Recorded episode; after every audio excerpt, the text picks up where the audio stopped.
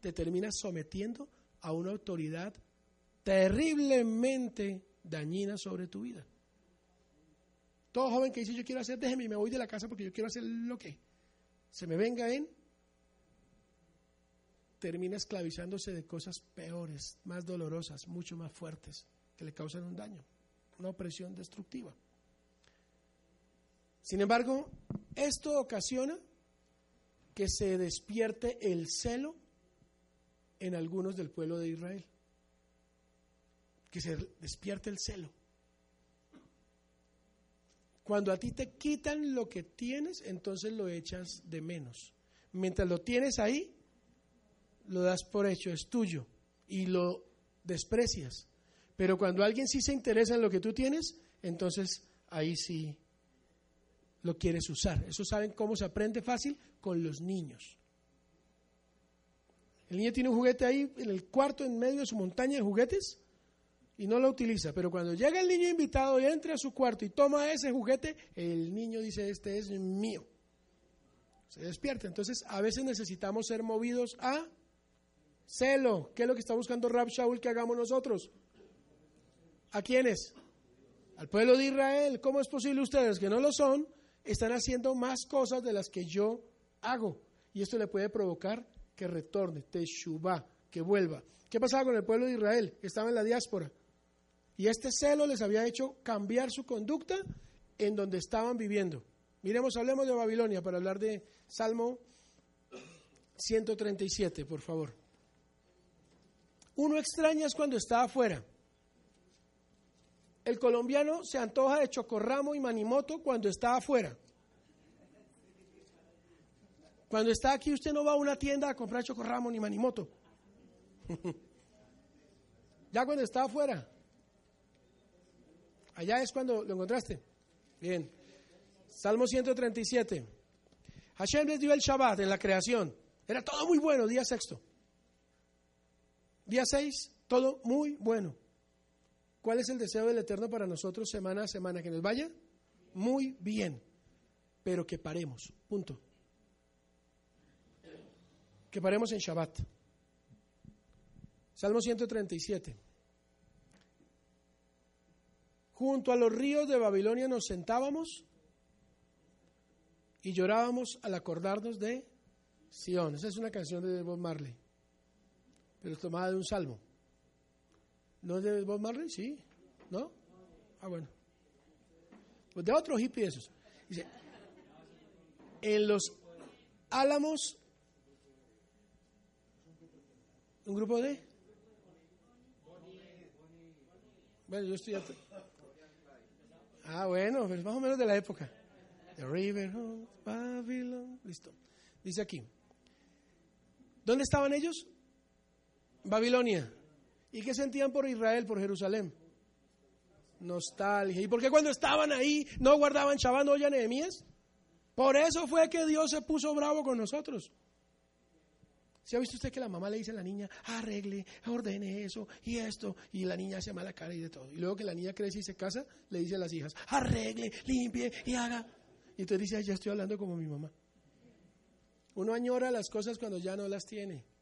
Hashem no quiere que las lleguemos a perder, quiere que las valoremos ahora que las tenemos o que las estamos descubriendo.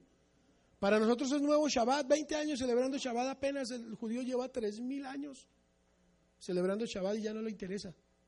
Y cuando uno, un judío ve a un no judío celebrando y guardando todo esto de la forma como lo hacemos, entonces le dan celos y se interesa entonces por lo suyo, así como tú te estás interesando por las raíces judías de tu fe. Es sencilla la analogía.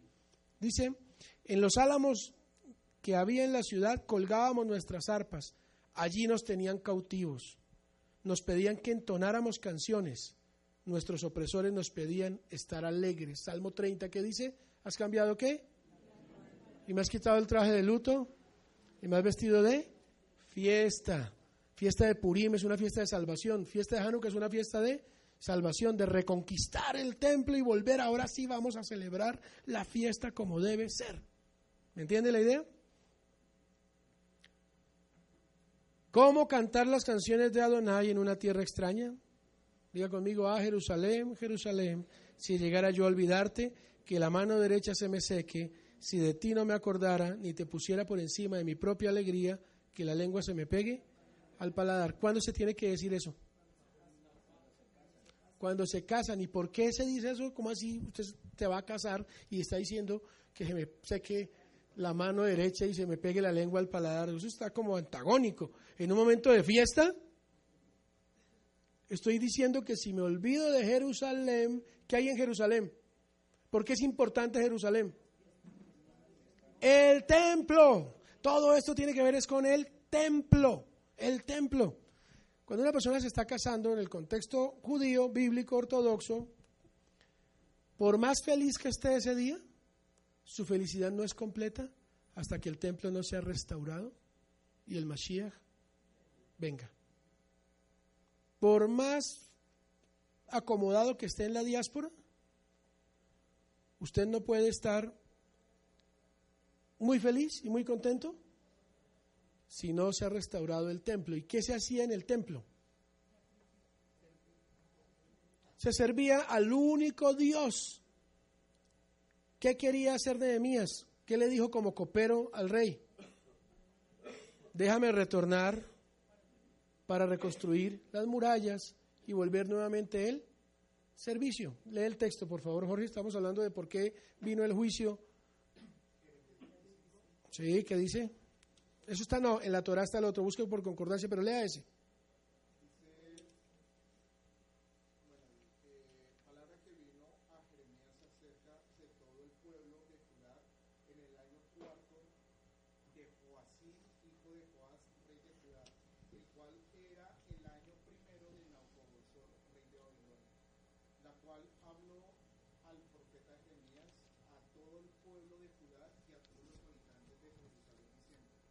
Desde el año 13 de Josías, hijo de Amón, rey de Judá, hasta este día, que son 23 años, ha venido a mi palabra de Adonai y he hablado desde el principio y sin cesar, pero no escuchaste. Y envió Adonai a vosotros a todos sus siervos los profetas. Los envió desde el principio y sin cesar, pero no escuchaste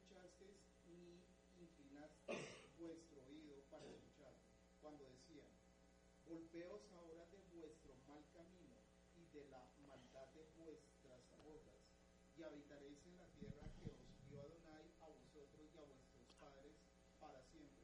Pero no hayáis en pos de dioses ajenos, sirviéndolos y adorándolos, ni provoquéis a ira con la obra de vuestras manos, ni os haré mal. Pero no me habéis escuchado, dice Adonai, sino que me habéis provocado a ira con la obra de vuestras manos para vuestro propio mal. Por tanto, así ha dicho Adonai de los ejércitos, por cuanto no habéis escuchado mis palabras, yo enviaré y tomaré a todas las tribus del norte, dice Adonai, y rey de Babilonia, mi siervo, y los traeré contra esta tierra y contra sus habitantes y contra todas estas naciones en derredor los destruiré y los pondré por espanto, por burla y desolación perpetua. Haré que desaparezca de entre ellos la voz del gozo y la voz de la alegría, la voz del novio y la voz de la novia, el ruido del molino y la luz de la lámpara. Toda esta tierra será convertida en ruinas y en espanto, y servirán estas naciones al rey de Babilonia durante 70 años. Y cuando se haya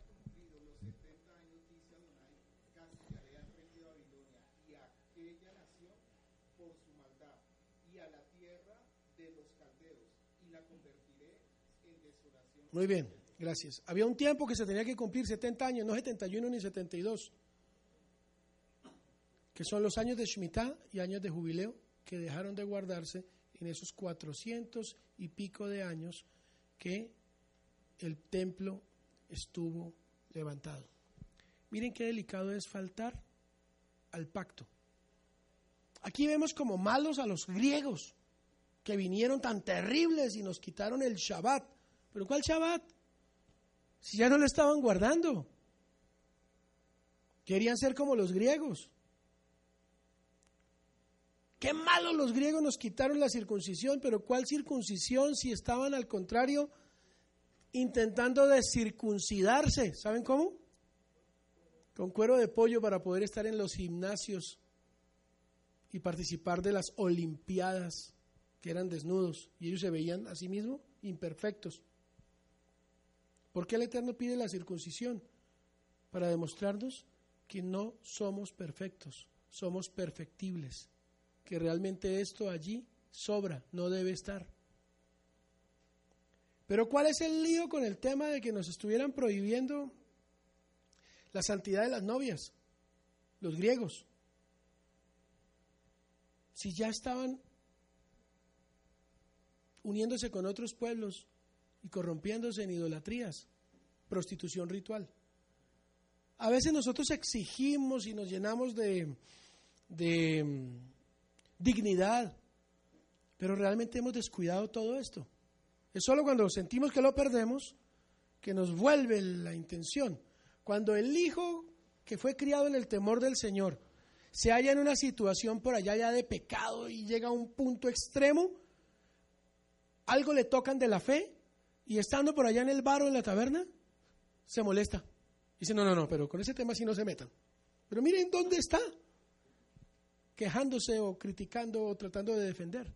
¿Se da cuenta usted? Aquí quiero hacer una versión de la fiesta de Hanukkah de confrontación. El enemigo atentó contra lo que era absolutamente identidad para el pueblo. Pero muchas veces esa identidad nosotros ya la hemos querido perder por voluntad propia. Cuando se le sale en su oficina una palabra de bendición y algún compañero le dice, ay, ¿usted es creyente? Y usted dice, no, no, no, no. No porque sabe que horas antes habló mal, dijo palabras, hizo algo indebido, dio un mal testimonio. Entonces, Hanukkah es una dedicación, pero ¿de qué? Ayer hablamos de la dedicación de nosotros a Hashem. Hoy hablemos de las cuatro cosas que se prohibieron.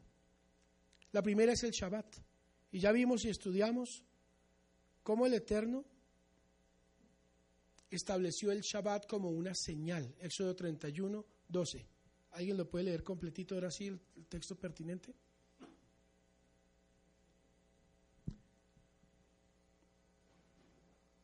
Cuatro cosas fueron prohibidas por los griegos. El Shabbat, que incluía, ¿qué pasa si no tienes Shabbat, no estudias Torah? Entonces se prohibió el estudio de la Torah.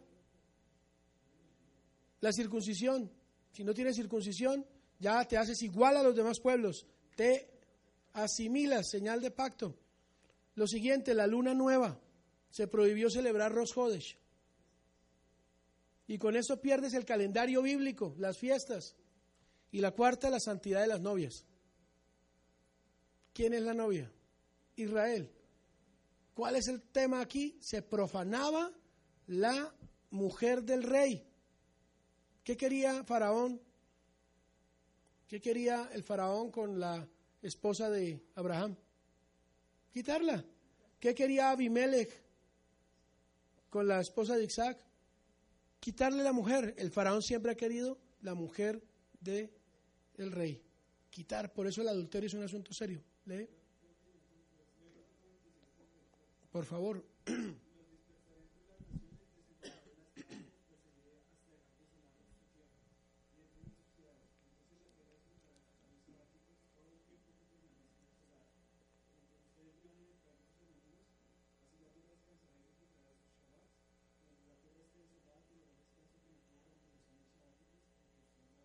Muy bien, gracias. Ese es el texto, Levítico 26.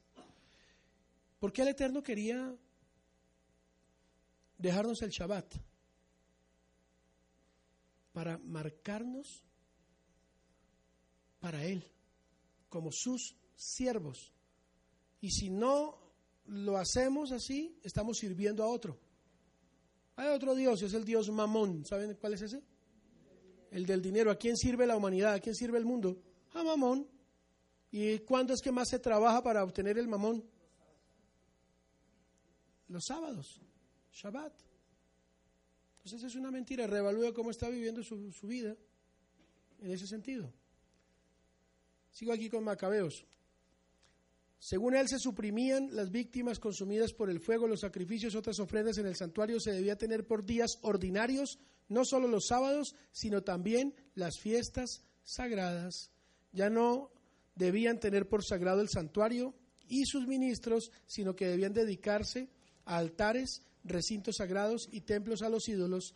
Tenían que sacrificar cerdos y animales impuros y no debían hacer a sus hijos el rito de la circuncisión. En resumen, tenían que mancharse con toda clase de impurezas y profanaciones, de tal modo que olvidaran la ley y cambiaran todas sus costumbres. Al final el decreto decía, el que no cumpla la orden del rey morirá. Interesante, ¿verdad? Un decreto contrario. Algunos todavía viven en ese decreto. ¿Cuáles fueron las cosas que prohibieron? Ya lo leímos. El Shabbat, Deuteronomio 6, por favor, del 1 al 9.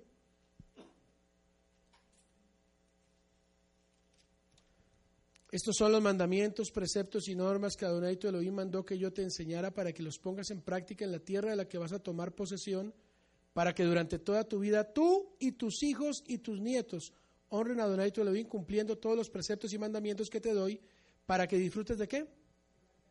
de larga vida. Escucha Israel y esfuérzate en obedecer, así te irá bien y serás un pueblo muy numeroso en la tierra donde abundan la leche y la miel, tal como te lo prometió Adonai, el Elohim de tus antepasados, y viene el Shema. ¿Cuándo hizo milagros Yeshua? En Shabbat. ¿Y cuál era el problema allí? Que los hacía en Shabbat. ¿Recuerdan quiénes eran los que se le oponían a Yeshua en el primer siglo cuando él vino? Los saduceos. ¿Y quiénes eran los saduceos? Los mismos que 200 años atrás habían vencido a los griegos. Increíble. Ahora su, su, su opresor es aquel que lo liberó del opresor anterior. Interesante. ¿Y cómo vivían la fe? De manera legalista. No puedes sanar en Shabbat. ¿Y qué les decía Yeshua? Soy el Señor del Shabbat. Ustedes no, entienden absolutamente nada. Si un asno cae con su carga, ¿verdad? Hay que levantarlo y hay que rescatarlo, hay que ayudarlo. ¿Cuánto más a un hombre que tenía la mano seca? ¿Qué pasaba con, eh, qué dice el Salmo 137, con la mano eh, de aquel que se olvida de Jerusalén? Se le seca. ¿Qué, ¿A quién sanó el Señor a un hombre con una mano seca. ¿Por qué con una mano seca? Porque estaba viviendo el Salmo 137, se había olvidado, estando en Jerusalén, se había olvidado de hacer las cosas según el Señor. ¿Y lo saben qué día? Todo está ligado. Todo está ligado. Nada es fortuito. Y ustedes se quejan porque a este hijo de Dios lo sano en Shabbat. Este hombre que recibía sanidad en su mano estaba entendiendo, ah, Jerusalén, Jerusalén, cuando estaba siendo sanado, ¿ese salmo ya había sido escrito o no? Si de ti me llegara a olvidar, no me acordara, pierde la diestra, su poder y la lengua se me pegue al paladar. Es un tema de identidad, identidad. El Shabbat nos da identidad, identidad. Si no tenemos Shabbat, estamos en los días de Antíoco Epífanes. Sin costumbres. Bueno, con costumbres sí, pero paganas.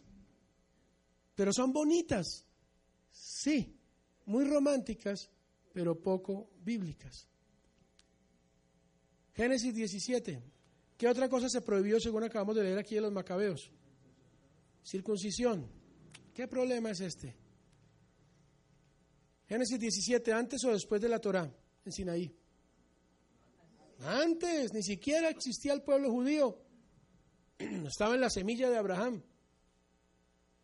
Capítulo 17 del libro de Bereshit, versículo 1. Cuando Abraham tenía 99 años, Adonai se le apareció y le dijo, yo soy el Elohim Todopoderoso, vive en mi presencia y sé, tamim, intachable. Así confirmaré mi pacto contigo y multiplicaré tu descendencia en gran manera. Al oír que Elohim le hablaba, Abraham cayó rostro en tierra y Elohim continuó, este es el pacto que establezco contigo. Tú serás el padre de una multitud de naciones. Ya no te llamarás Abraham, sino que de ahora en adelante tu nombre será Abraham. ¿Cuándo se le da el nombre al niño? A los ocho días, ¿cuándo qué? Cuando es circuncidado, ¿verdad? A los ocho días. ¿Cuánto duró la preparación de Aarón y sus hijos para ministrar en el templo? Ocho días, siete días y el octavo día fueron ungidos para ministrar en el templo. Ocho. ¿En qué milenio eh, estamos? ¿Estamos por entrar a qué milenio? Al séptimo milenio. Y vienen mil años del Mesías gobernando aquí y luego somos introducidos en lo sobrenatural, el octavo milenio. En un templo no hecho de mano de hombres. ¿Y cómo debemos estar nosotros? Intachables. Pero se nos va a entregar un nuevo nombre. ¿Recuerden? Apocalipsis. Sé que estoy hablando rápido, pero quiero que me vayan entendiendo. Es discipulado de hombres. Ese nuevo nombre va a ser dado cuándo? En una piedrecita blanca. ¿Y cuándo se daba el nombre? El libro de Lucas. Vayamos rápido al libro de Lucas. Estamos ahí en Génesis. No le vaya a, a perder. Lucas, capítulo 2. ¿Cuándo se le da el nombre al niño? Según la tradición Verso 21. ¿Cuándo se le pone el nombre al niño según la Biblia? A los ocho días no. Cuando es circuncidado. ¿Qué debe ser qué día? Al octavo día, ¿verdad? ¿Qué pierdes tú cuando te quitan el Shabbat? Tu identidad, ¿cierto? ¿Y qué, cómo se conoce la identidad de una persona? Con el nombre, muy bien. Se ganó otro tinto allí, por favor. ¿Qué nos quitó el enemigo a nosotros? Nuestro nombre, nuestra identidad. ¿Qué le quitó el enemigo al Mesías? Al correr las fiestas y al correr todo. El nombre. ¿Qué nos quitó a nosotros? El pacto. Eso no es para usted. Y vivimos una fe sin identidad, sin nombre. Mire lo que dice. Verso 21, capítulo 2. El atentado es muy fuerte aquí. ¿Sabes que el nombre es lo primero que recibes y lo último que entregas? ¿Lo último que pierdes? Cuando llegas con una cédula ya que te hagan el certificado de defunción, con ese certificado de defunción ya empieza el proceso para dar de baja algo que es suyo, el nombre. ¿Qué hemos pedido nosotros? ¿Qué hemos pedido nosotros cuando le entregamos nuestra vida a Yeshua y entramos en pacto? Que nuestro que sea escrito en dónde? ¿Qué dice el Señor si cumplimos y guardamos los mandamientos? Que viviremos largos años. Esto es eternidad. Estaremos inscritos para vida si estamos en pacto. Dice el texto, cuando se cumplieron los ocho días y fueron a circuncidarlo, lo llamaron Yeshua. Cuando se circuncida, se le pone el nombre. Esa es la tradición. Y antes el nombre es secreto, ¿sabían? Y nadie sabe el nombre. ¿Cómo se va a llamar? Solo allá en la clínica cuando tienen que registrar y toda la cosa. Pero el nombre es secreto. ¿Por qué se tiene este misticismo en el judaísmo? ¿Quién me dice? Se va por una empanada. ¿Por qué no se menciona ni se dice el nombre antes del octavo día, eh, según el misticismo judío? Lo invito a comer empanada. Porque si se menciona antes de estar en pacto, el propósito por el cual esta alma fue enviada se puede perder, dice el judaísmo. Es decir, pierde su razón de ser.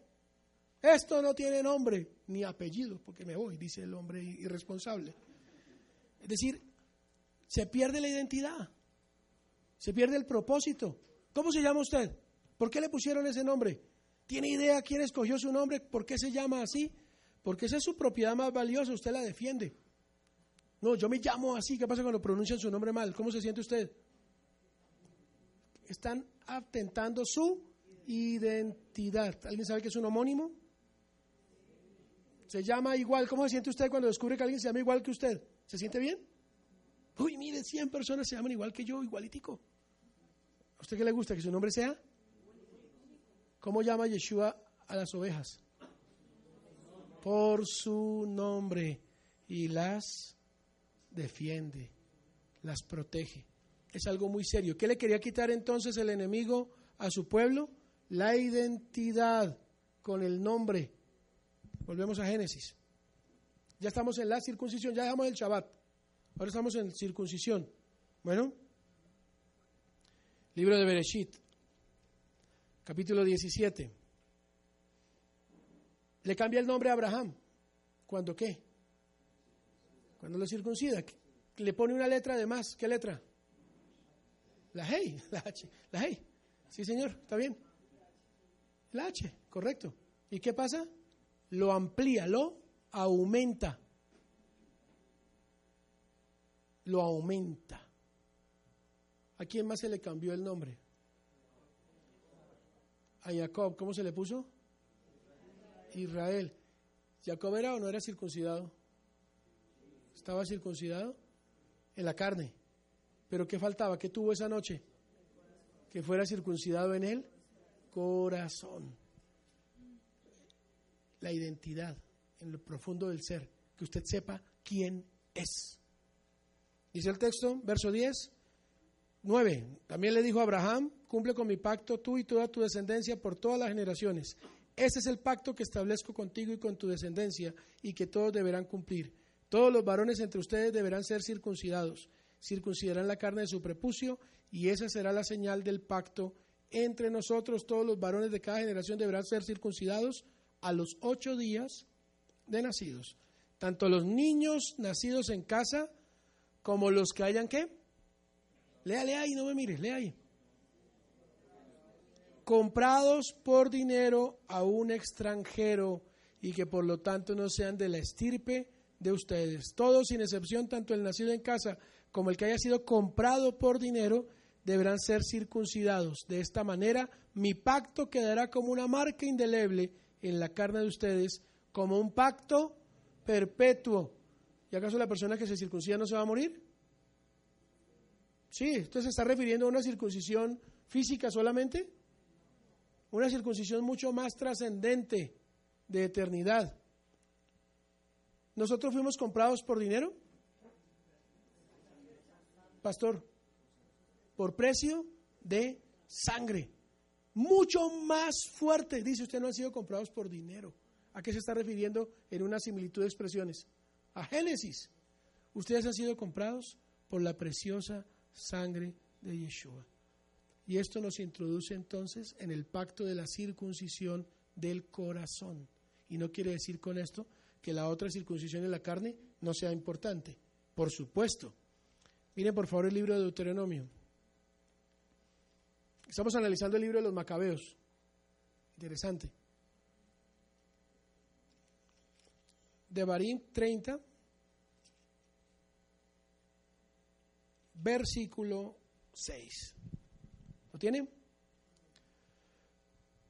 Adonai tu Elohim quitará lo pagano que haya en tu corazón y en el de tus descendientes para que lo ames con todo tu corazón y con toda tu alma y así tengas vida. ¿Qué dice el pie de página de quitará lo pagano? ¿Circuncidará qué? Quitará lo pagano que haya en tu corazón, circuncidará tu corazón. Al fin, ¿quién circuncida? ¿El hombre o Hashem? Deuteronomio 10, 16. Está ligado aquí circuncisión a qué? A pacto, sí, pero, pero en, el texto que acabo de leer, ¿quitará lo qué? Lo pagano. ¿Qué es Antíoco Epífanes? ¿Qué es el imperio el imperio griego, el imperio romano? ¿Qué caracteriza a todos estos imperios?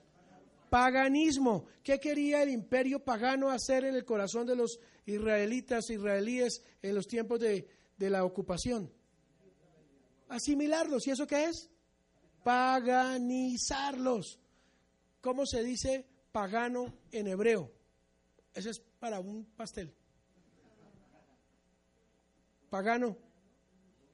Goim, muy bien. Goy, pagano. Eso quiere decir goy Goy es pagano. También quiere decir naciones, ¿verdad? Tiene varias acepciones, como el, hebreo. Pero la más fuerte es, créame que cuando yo escucho hablar a los judíos, ahora que estoy en una charla a un montón de judíos y me hicieron una pregunta, yo hice un chiste y dije, para ustedes es mejor que nosotros los mesiánicos amemos a Israel como colombianos con un apellido bien goy y todos juá, juá, soltaron la risa, que si el que los defiende es uno que tenga un apellido bien judío, porque entonces pierde la, la fuerza, la defensa que se haga. Goy es pagano. No acepte que le digan a usted, y bueno, ¿y cómo se, cómo se llegó a traducir la palabra goy al español? Gentil, muy amable, muy gentil. No acepte que le digan pagano. No, yo no soy goy, yo fui pagano.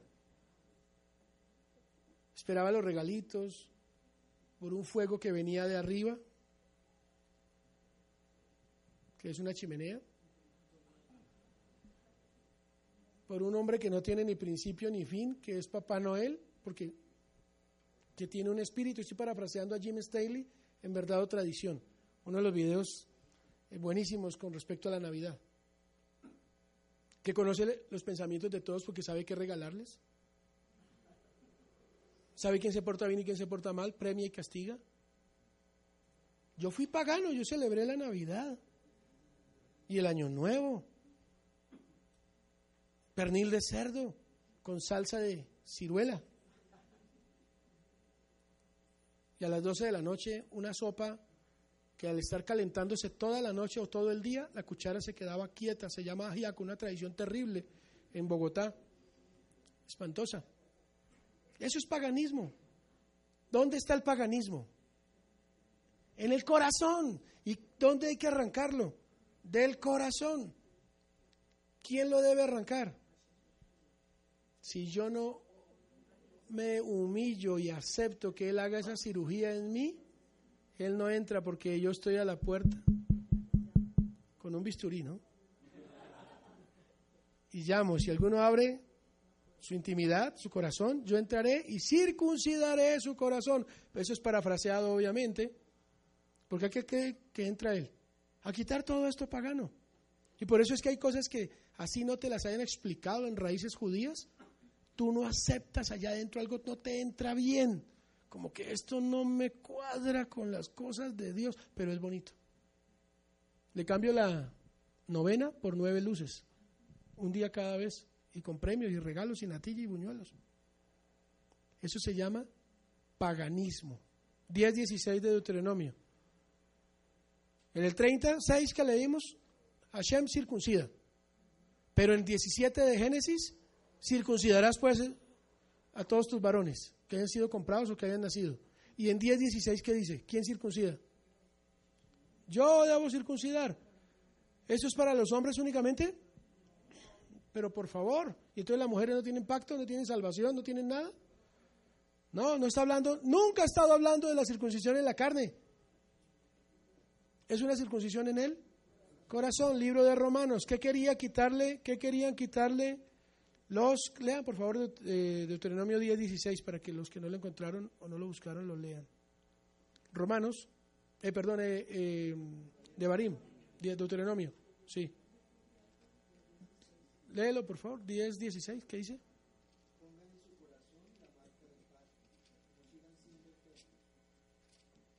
¿Quién la debe poner?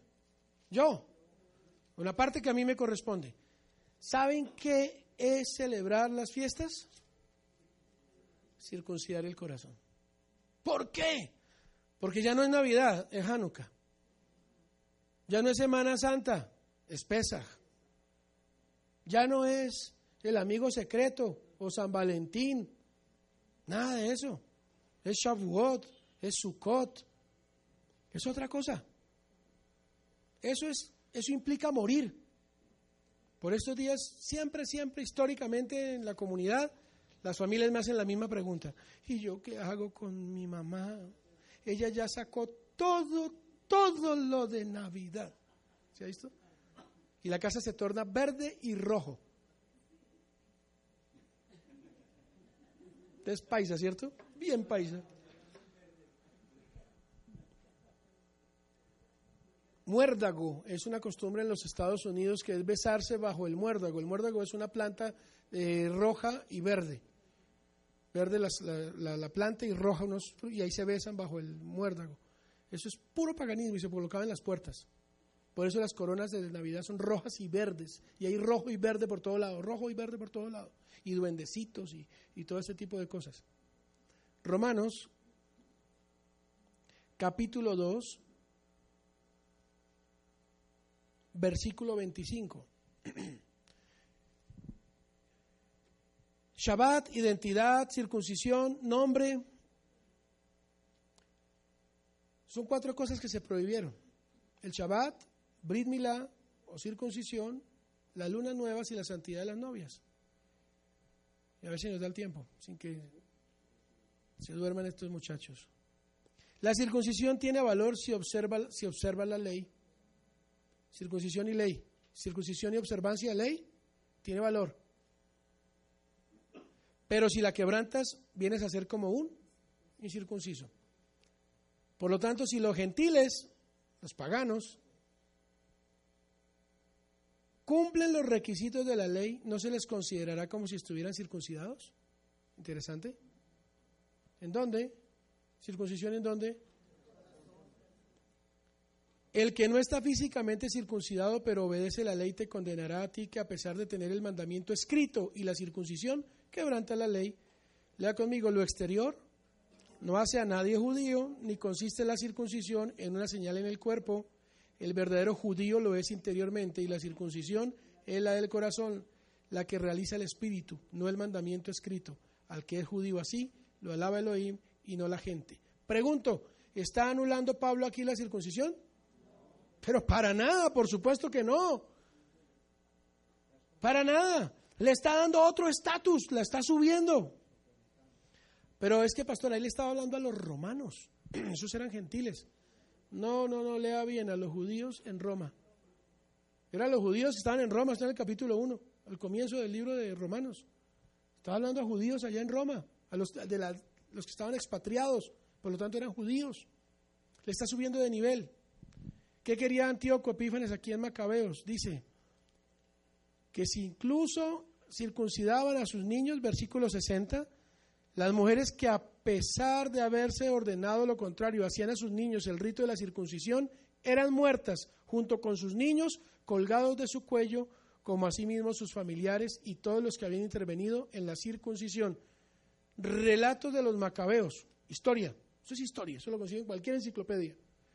Inquisición, ¿cómo sabían si alguien era judío? Shabbat, muy bien. ¿Por qué no trabaja en Shabbat? Se ganó un calao, ahí hay calao.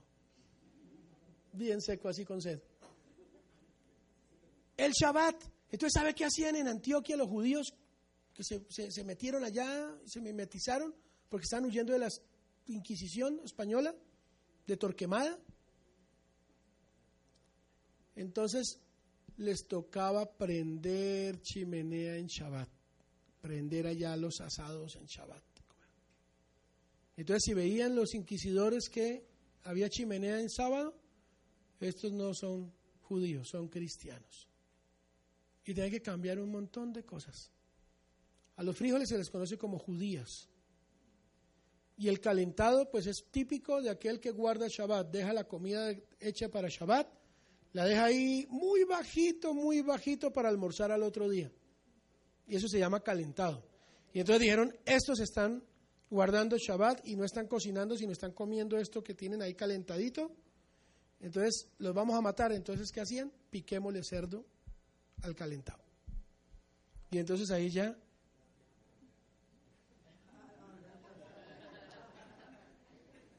¿Se da cuenta? Es muy curioso todo esto. Son costumbres. Huyendo para huir de la Inquisición, de la muerte. Les estoy hablando no, no de esta Inquisición de los macabeos, no la de los eh, tiempos de Purim. Inquisiciones modernas. Les menciono una. Ay, ¿cómo así? ¿Usted no come cerdo? ¿Y por qué? ¿Y cómo así que usted no trabaja en sábado? Ay, no se habrá vuelto. ¿Y usted en qué anda? ¿Se da cuenta lo, lo difícil que es salir del paganismo? Es una cosa fuerte. Lo siguiente que prohibieron, las lunas nuevas. Números 28, 11, por favor. ¿Cómo así que prohibieron las lunas? Hay un mandamiento, el libro de números. Ya, ya voy a terminar. Uy, me quedan 10 minutos. Números, vamos rápido. Número 28, 28, 28, 11. Prohibieron las lunas nuevas. Imagínese que usted se le pierde el celular y tiene que llamar a alguien. ¿Qué pasa? No se sabe qué. Usted se le pierde el celular y pierde la identidad. Todo, la vida misma. Se le acaba la batería y usted ¡ah! necesita un enchufe, un cargador. Depende si tiene Huawei o tiene iPhone o tiene Samsung. Entonces existe un negocio genial que es el de cargadores y todo esto. Antes se vendían minutos, ahora yo creo que usted puede salir ahí si se venden cargas y se llena de- en la calle de póngase una batería al hombro y vea, estoy hablando de emprendimiento. Es una batería al hombro y con un poco de cargadores enchufados. 28.11 del libro de Números. ¿Qué dice? Cada primer día del mes presentarás como tu holocausto a Adonai dos novillos, un carnero y siete corderos de un año y sin defecto. Con cada novillo presentarás también una ofrenda de seis kilos y medio de flor de harina mezclada con aceite, con el cordero cuatro kilos de flor de harina, tal, tal, tal, tal, tal, un montón de sacrificios que deberían hacerse. Este es el holocausto que debes presentar durante todo el año, una vez al mes, en el día de luna nueva. 14b. 14b. Esto es un mandamiento, ¿cierto? ¿Qué prohibieron los griegos? Las lunas nuevas. Pero ya no tienes, ya no sirves a Dios, Shabbat. Ya no tienes nombre, circuncisión, identidad. Y ahora no sabes en qué día vives. ¿Se parece a lo que estamos? Ay, yo ya no sé ni en qué día vivo. Mm, Ni soy de aquí, ni soy de allá, y no tengo edad, ni cartón de identidad. ¿Qué quiere el enemigo? Distraernos, no saber en qué, en qué estamos. ¿Y usted por qué se llama así? No sé. El pueblo de Israel se ha cuidado de esto. A pesar de todos sus errores, fallas, falencias, vacíos, ellos han guardado sus nombres. ¿En qué se basa, pastor, para decir eso? Éxodo 1.1, por favor. Shmot. Estos son los nombres de los hijos de Israel que llegaron a Egipto. ¿Qué guardaron allí? Los nombres. Se seguían llamando Rehubén, Gad, Asher, Naftali, Dan, Shbulón, ya lo dije, Judá. Tenían nombres. Y dice que por los méritos de que todavía guardaron sus nombres, el Eterno los quiso sacar de la esclavitud. Es muy importante entender que lo que querían hacer aquí los macabeos, perdón, los, los helenos, seleúcidas, era destruir por completo la identidad de un pueblo. Shabbat, ya no sirves a Dios, eres esclavo de un nuevo rey, por voluntad o contra tu voluntad. Circuncisión ya no tiene nombre ni pacto, no hay identidad. Ahora las lunas nuevas. ¿Para qué las lunas nuevas? Isaías 66, 23. Búsquenlo ahí, búsquenlo John, Isaías está ahí cerquita, entre Génesis y Apocalipsis, hágale, hágale. 66, 23. ¿Qué pasa si te quitan el calendario? ¿Qué es lo primero que empiezan a vender en los semáforos por esta época? Calendarios y el Bristol, sí señor. ¿Para qué era el Bristol? Para las lunas. ¿Y con eso qué decían los campesinos? Y comíamos. Cosechas, saber cuándo, todo esto fue quitado. Ya no. Estuve eh, hace ocho días, el jueves, hace ocho días, allá en la vicepresidencia, en el lugar de oración que tenemos, y entonces dijimos, voy a hablar de la fiesta en la que estamos. Vamos a empezar, Hanukkah. Y por ahí había un pastor invitado. Sukkot. Dije, no, tranquilo, yo le explico. Estamos en Hanukkah.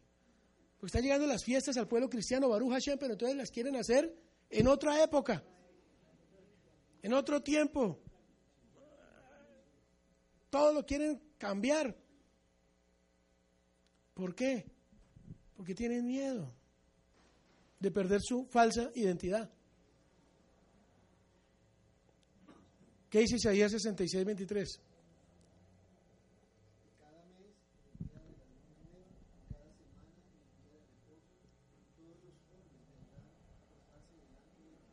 Eso es profecía, lo dice un profeta grande, ¿no? Isaías Hanabí. ¿Es una profecía solo para Israel? Si lo entendemos en un literal, dice toda la humanidad. Léame otra versión, por favor.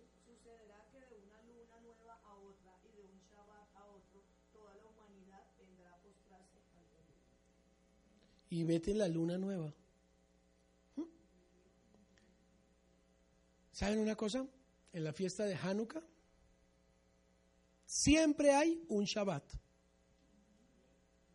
Este sábado es Shabbat de Hanukkah y eso estaba prohibido. Siempre hay una luna nueva. Comenzó el 25 de Kislev, 26 de Kislev, 27 de Kislev. ¿Saben qué día es hoy? 28 de Kislev, 29 de Kislev y nuevo mes. Hay una luna nueva. No pudo el enemigo destruir. Por esta época en Israel hay bodas. Y siempre nacen niños. Y se hacen Brit Milá. Es increíble cómo lo que el enemigo ha querido destruir, el Señor lo mantiene, lo preserva. ¿Vieron en Brandenburg en 1938 la foto de la januquilla de, la, de, la, de las banderas nazis y todo esto? Y en 2018 la misma plaza con una gigante januquilla. Eso es emblemático. Si no entendemos, porque no sabemos, perdemos la riqueza de lo que está sucediendo en el mundo. Y cada luna nueva y de Shabbat a Shabbat la humanidad entera vendrá y se postrará. ¿Por qué son importantes las lunas nuevas? Para saber en qué mes estamos y por ende saber qué fiesta. ¿Qué fiesta es en una luna nueva? Rosh Hodesh, Yom Teruah, segunda venida del Mesías. Esto es mucho más fuerte. Levítico 23. Yo sé que tienen sueño, yo también. Supieras de que estoy levantado. Levítico 23. Verso 23. Hay una sola fiesta, una sola de las fiestas levíticas que es en luna nueva. Y es la más profética. ¿Ya lo tienen? Adonai le ordenó a Moshe que les dijera a los israelitas, el primer día del mes séptimo será para ustedes un Shabbat, un día de reposo, una conmemoración con toques de trompeta, una fiesta solemne en honor a Adonai. Ese día no harán, es un Shabbat, sino que presentarán a Adonai ofrendas por fuego. Es luna nueva. ¿Quién va a aparecer en una luna nueva? Porque el día y la hora no se sabe, no es que la luna no se ve, tienen que mandar testigos. Y los testigos tenían que venir y anunciar y sonar el chofar. Y entonces empezaba a sonar uno y para darle la señal al otro, abría y cerraba los ojos y el otro sonaba el chofar. ¿Serán un abrir y cerrar de ojos? Demasiado claro. Para nosotros ahorita, vaya, explíquele esto a otro y verá. Lo linchan. Ya nomás en las circuncisiones va usted quemándose como en la Inquisición. Es absolutamente profético. Si a usted le quitan las lunas nuevas, le están quitando al Mesías, le están quitando las fiestas, le están quitando absolutamente la profecía. Satanás es astuto. Y lo cuarto que les fue quitado, la santidad de las novias. Todo usted lo puede leer en Macabeos, no alcanzamos a leer, pero ya habíamos leído ayer algo al respecto. La santidad de las novias, ¿cómo así que la santidad de las novias? Pues resulta que aquel que se iba a casar tenía que permitir que su prometida, su novia, su esposa, se acostara primero con el comandante griego de turno en la comarca. Eso se va a llamar la primac noctem en latín, la primera noche. Eso se venía practicando por allá en la antigua Escocia, en España, y ya llegó a nosotros también, porque aquí nos llega toda la modernidad. Una maravilla. Pero entonces ya queda como muy feo eso, ¿no? De la novia con el, ¿Con quién? Pero hay algo que se llama la liga. No la liga de las naciones, sino un cauchito que le ponen a la novia en su pierna, debajo del vestido. Y cuando se va a casar, una de las cosas más absurdas que hacen es que los amigos del novio entran bajo su falda de la novia. Eso es terrible. Y todo el mundo aplaude, ¡ay, la liga, la liga! Y la desliga. ¿De quién? Pues del novio. ¿Qué quiere hacer el faraón?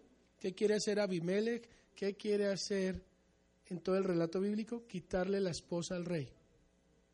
Israel, la esposa de Hashem. ¿Qué quería el faraón? Son míos. Sara, ¿qué quería el faraón? Quitarle la esposa. Abimelech, ¿qué quería? Quitarle la esposa Isaac. Hay alguien que quiere perder, hacer que pierdas completamente tu identidad, para que no seas qué? Novia, muy bien. Y si no eres novia, pues corres el riesgo que de invitado no te dejen entrar porque no te hayas vestido de la forma adecuada.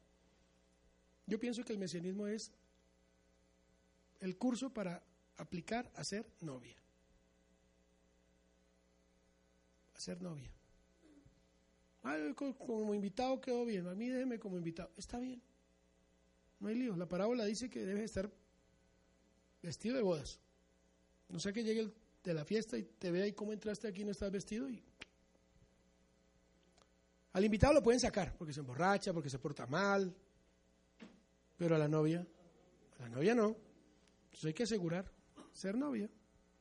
Efesios 5, no, Jeremías 2, 2 al 4, que alguien lo lea, por favor. Hablemos de las novias. Por eso es tan importante llegar virgen al matrimonio, guardarse, jóvenes, guardarse. Eso es tan importante. Porque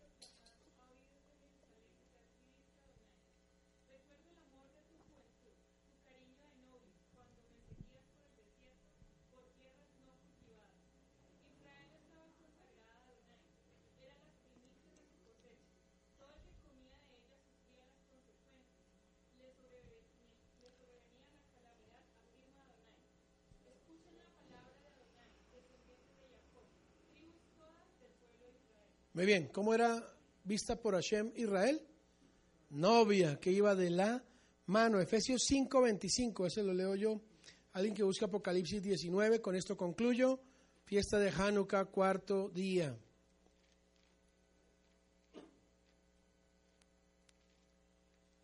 Efesios, capítulo 5, versos 25. ¿Qué tenían que llevar las novias para que se pudiesen encontrar con el novio? Lámparas. ¿Y las lámparas deberían tener qué? Si no está, si no tiene aceite la lámpara no sirve. Suficiente aceite, ¿verdad? Que el novio no sabemos cuánto pueda tardar.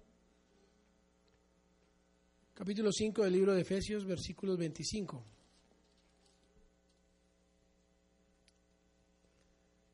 Esposos amen a sus esposas, así como Mashiach amó a la que y se entregó por ella para hacerla santa. Él la purificó lavándola con agua mediante la palabra, para presentársela a sí mismo como una Keilah radiante, sin mancha, ni arruga, ni ninguna otra imperfección, sino santa e intachable.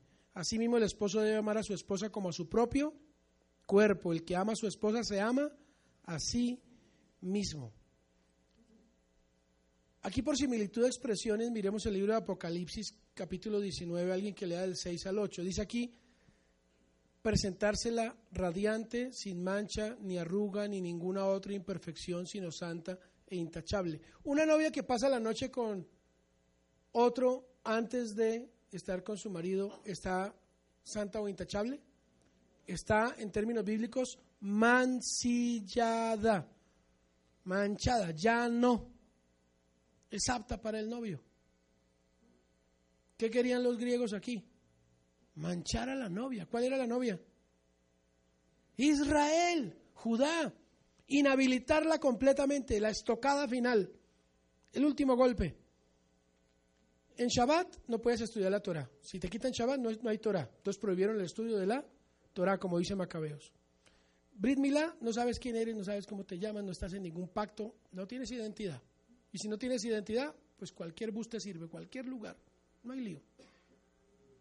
Si no tienes las lunas nuevas, no sabes en qué tiempo vives. Y dice la Biblia la palabra en su tiempo, cuán buena es. Y si no tienes santidad en el noviazgo, en la novia, ¿qué pasa? ¿Qué dice Apocalipsis? ¿Alguien que lo lea para concluir? Terminar aquí.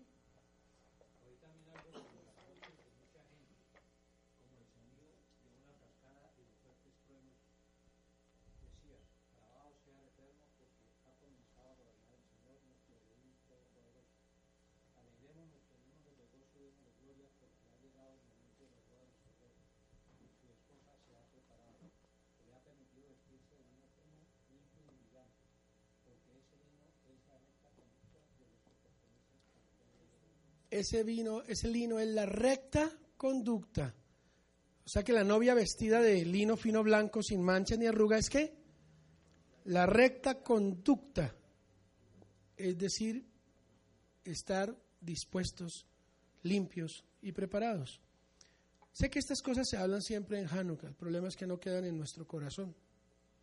Hanukkah es dedicación, es dedicarnos a Él, ayer lo hablé.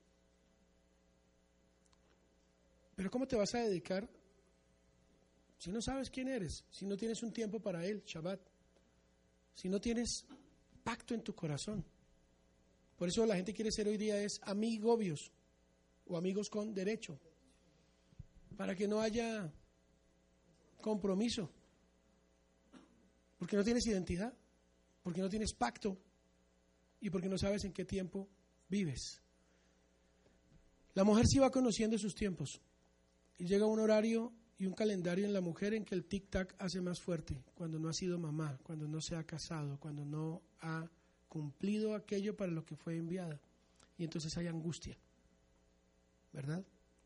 El enemigo viene a quitar todo eso, absolutamente todo eso.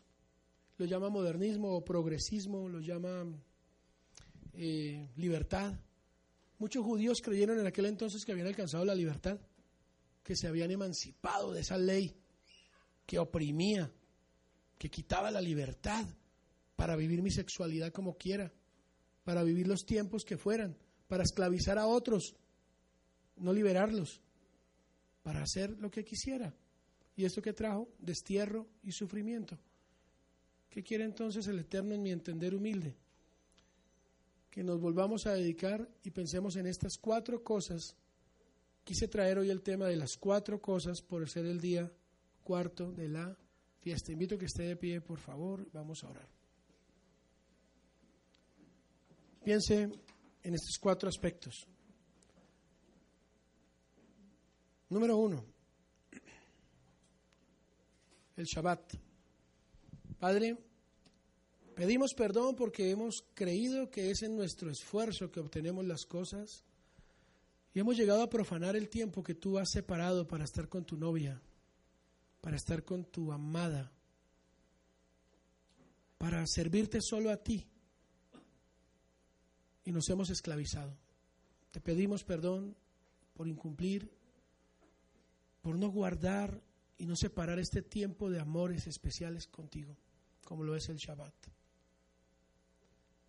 Padre, hoy confesamos con nuestros labios que no hemos sido fieles al pacto que nuestro corazón aún alberga deseos, paganismo,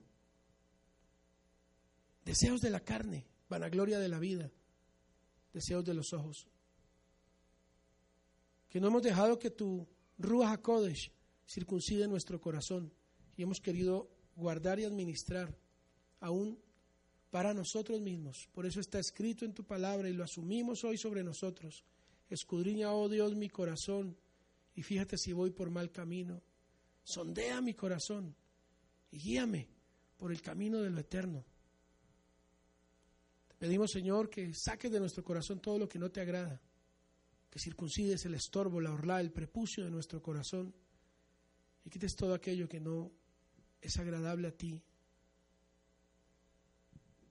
Padre, nos hemos dejado absorber por el día a día y las carreras como la parábola y han crecido los espinos que son los afanes de este mundo. Y nos hemos perdido en los tiempos. Mira cuántos hoy asisten a Hanukkah en la convocación que se hace. Para algunos basta con estar el primer día de la fiesta. Pero Padre, aun cuando es una fiesta rabínica, Yeshua la celebró como está escrito. Y era invierno, Yeshua estaba en Hanukkah, en el pórtico de Salomón. Padre, perdónanos por no guardar tus tiempos, por no tenerlos en cuenta en nuestras vacaciones, en nuestras actividades, como lo hace tu pueblo hoy día, que ha entendido la profundidad de guardar tus tiempos. Te pedimos perdón, Señor, porque no hemos sido como la novia que se ha guardado, que se ha cuidado para ti. Perdónanos, Señor, porque no hemos tenido tiempos de intimidad contigo, no hemos buscado de ti, como tú anhelas, como está escrito. Los tiempos en que íbamos de la mano contigo en el desierto y cualquiera que se metía con tu pueblo pagaba las consecuencias. Bendice, te ruego, a la novia en el mundo entero, donde quiera que esté, que se halle vestida de lino fino, blanco y resplandeciente, dispuesta para recibir a su amado te lo ruego todo esto, Padre, en el nombre de tu Hijo Yeshua. Amén y amén. Muchas bendiciones a todos. Son las ocho y diez, me pasé diez minutos. Allá hay cafecito y ahí hay unas pasaboquitas para que sigan. Que el Señor les bendiga. Eh, sí, ya que hay escalera. Y luego vamos a prender la janoquilla de afuera. Hoy no se recoge ofrenda ni nada, no vino el tesorero, entonces vamos a, a comer algo y a encender la janoquilla allí afuera. Muy bien.